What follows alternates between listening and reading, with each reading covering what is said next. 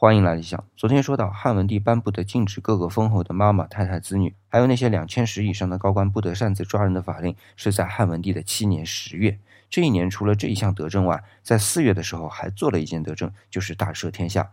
这是汉文帝登基以来第二次大赦天下啊。从史料的记载来看，看不出这次大赦的由头，因为一般皇帝要大赦天下都是有理由的，否则随便大赦就会引来天下的猜忌。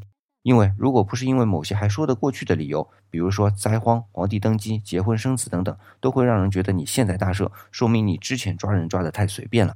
然而汉文帝的这一次大赦就让人有这样的遐想。不过我们再来把之前发生的事情按照时间顺序再来排一下啊，就会发现，先是汉文帝六年的十月，桃树、李树都开花了，这算是一个征兆。